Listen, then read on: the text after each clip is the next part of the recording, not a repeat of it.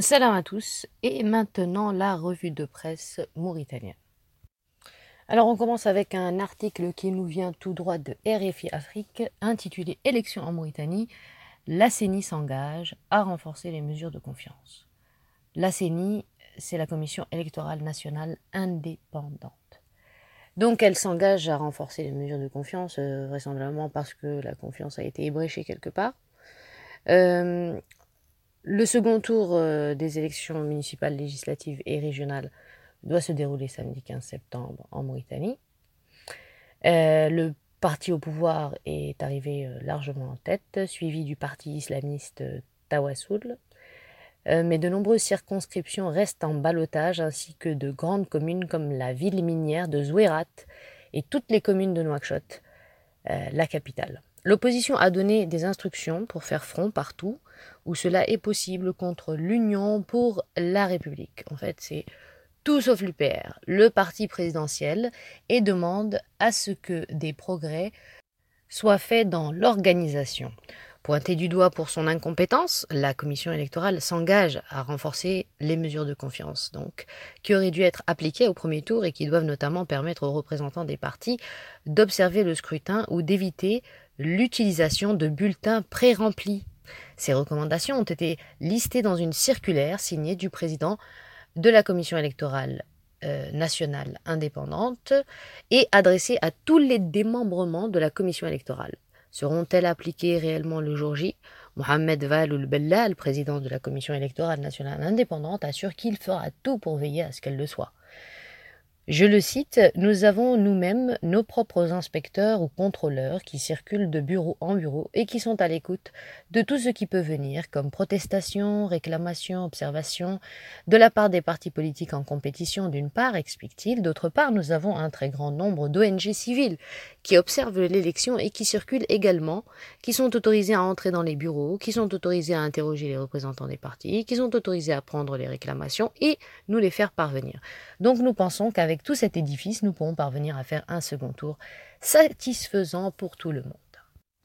Du côté de Jeune Afrique, un article intitulé Élections en Mauritanie, Tawassoul, le parti donc islamiste, a permis à l'opposition de reprendre du poil de la bête. Un article rédigé par Alain Faujas. L'anthropologue Mohamed Val Oulba secrétaire général du Centre d'études et de recherche de l'Ouest saharien, le CEROS de Nouakchott, analyse les positions respectives des partis présidentiels et islamistes aux trois élections mauritaniennes. En Mauritanie, on est forcé de choisir son camp politique, quitte à en changer. Mais cela donne des positions partisanes poussées parfois jusqu'au ridicule. Rares sont les observateurs qui savent garder un minimum d'objectivité. Mohamed Falouleba est de cela. Directeur général du Centre d'études et de recherche sur l'Ouest saharien, il est docteur en anthropologie à l'université de Metz en France. Il a longuement analysé la finance islamique. Son expérience de chercheur lui a épargné de succomber au jugement à l'emporte-pièce. Il analyse ici les positions respectives de la majorité et de l'opposition après le premier tour des élections législatives régionales et municipales du 1er septembre.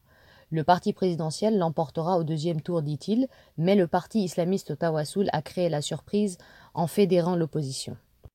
Monsieur Alain Faujas de demander pour Jeune Afrique comment analysez-vous les résultats du premier tour des élections législatives régionales et municipales?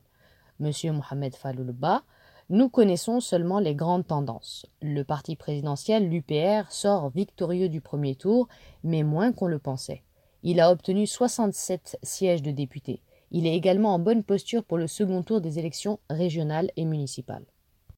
Monsieur Faujas euh, de repartir, euh, le parti islamiste Tawassoul n'est-il pas le vrai bénéficiaire de cette élection? Monsieur Leba, il a déjà 14 députés et tout le monde s'est empressé de dire que c'était un raz-de-marée. En fait, Tawassoul a noué très intelligemment des alliances. Si les frères musulmans constituent son noyau historique, leur influence ne s'est pas généralisée. Le président les a désignés comme le grand danger qui menace la Mauritanie. Cela n'a pas marché car son parti a donné une impression de débâcle et Tawassoul a su pratiquer une ouverture qui a permis à l'opposition de reprendre du poil de la bête. Pourquoi les petits partis ont-ils été balayés? Ce, sont ce que nous appelons des partis valises, d'un niveau très bas. La pléthore de leurs candidats est incompréhensible, mais elle témoigne du mécontentement vis-à-vis -vis du pouvoir. Le leader anti-esclavagiste Biram Da Abeid, lauréat 2013 du prix de droits de l'homme des Nations Unies, est actuellement emprisonné, a été élu député. N'est-il pas surprenant que l'on passe sans transition de la case prison au nouveau Parlement? Monsieur Ba de répondre Son alliance avec le parti Sawab, qui ne pèse pourtant rien, a fonctionné. Son score à la députation est proche des 8,67% qu'il avait réalisé à l'élection présidentielle de 2014, ce qui veut dire que son électorat est composé à 99% des voix de l'IRA et à 1% de celles de Sawab. Quant à aller de la prison à l'Assemblée, ce n'est pas étonnant chez nous. Et pour finir, euh, un article euh, de Al-Akhbar Info euh, intitulé Le parti Sawab donne ses observations sur le déroulement des élections dans un communiqué. Le parti Sawab a déclaré dans un communiqué que les élections législatives et municipales ont été organisées dans des conditions extrêmes, avec des limites minimales de transparence, d'impartialité et d'intégrité. Le parti Sawab s'est allié au mouvement IRA de Biram Daoul Abeid lors de ces élections et selon la déclaration de Sawab, cette alliance se poursuivra jusqu'en 2019. La commission avait été créée de manière illégale de façon qu'elle dissipe une large partie de l'opposition. Le parti Sawab a également souligné ce qu'il appelle des interventions illégales des autorités dans le processus électoral. Le communiqué a indiqué que toutes ces erreurs ont marqué l'occasion pour le peuple mauritanien de couper les liens avec cette transformation de la démocratie. Sawab fait appel à la commission pour l'ouverture d'une enquête sur les nombreuses irrégularités constatées et demande à l'opposition de faire preuve de vigilance.